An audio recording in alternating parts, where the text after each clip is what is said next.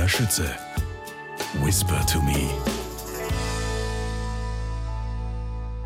Hallo und herzlich willkommen zu einer neuen Folge bei Julia Schütze Whisper to Me für Kids. Ich freue mich, dass du wieder zuhören möchtest. Heute hörst du die Geschichte von Till Eulenspiegel, neu erzählt von Karin Ammerer. Wie Till Eulenspiegel beinahe falsch verdächtigt wurde. Was aus dem Kind wurde, kann man in vielen Geschichten nachlesen. Ein echter Spaßmacher. Einer, der andere für sein Leben gern veralberte und für dumm verkaufte. Schon als Kind liebte Till es, anderen Leuten Streiche zu spielen. Das ging so weit, dass sich die beleidigten Nachbarn bei seinen Eltern beklagten. Die wussten oft gar nicht, warum und verstanden die Welt nicht mehr.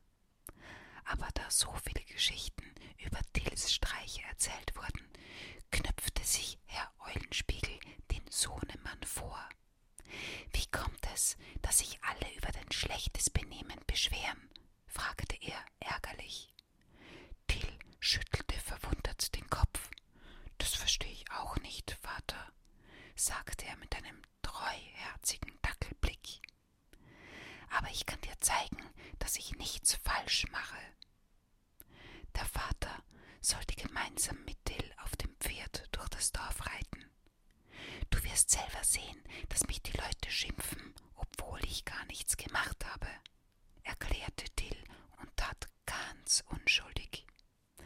Herr Eulenspiegel nickte und holte sein Pferd. Er stieg in den Sattel und setzte Till vor sich. So ritten sie durch die Gassen. Till streckte den Leuten die Zunge heraus und schnitt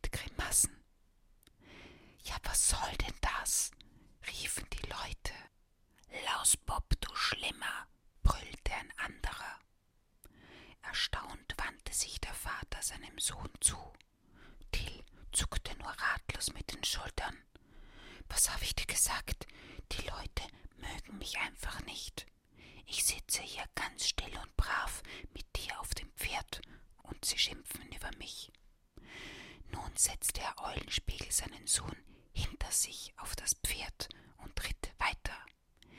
Diesmal stand Till immer wieder auf und wackelte frech mit dem Popo. Lause Junge, keifte eine alte Frau und fuchtelte mit ihrem Stock wild durch die Luft. Pfui, schämen solltest du dich, beschwerten sich die Bauern auf dem Feld.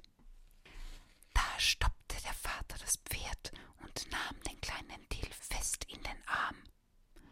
Mein armer Junge, jetzt habe ich es selber gesehen. Du sitzt so brav hier auf dem Pferd und tust niemandem etwas. Und was machen die Leute? Sie schimpfen und beklagen sich über dich. Da kannst du einem wirklich leid tun. Immer wirst du falsch verdächtigt. Eulenspiegel und sein Sohn ritten auf dem schnellsten Weg nach Hause. Till saß grinsend auf dem Pferd. Wenn sich das nächste Mal einer der Nachbarn beim Vater beschwert, wird er bestimmt wieder denken, dass die bösen Leute seinen armen Sohn falsch verdächtigen. Das muss man doch ausnutzen, oder?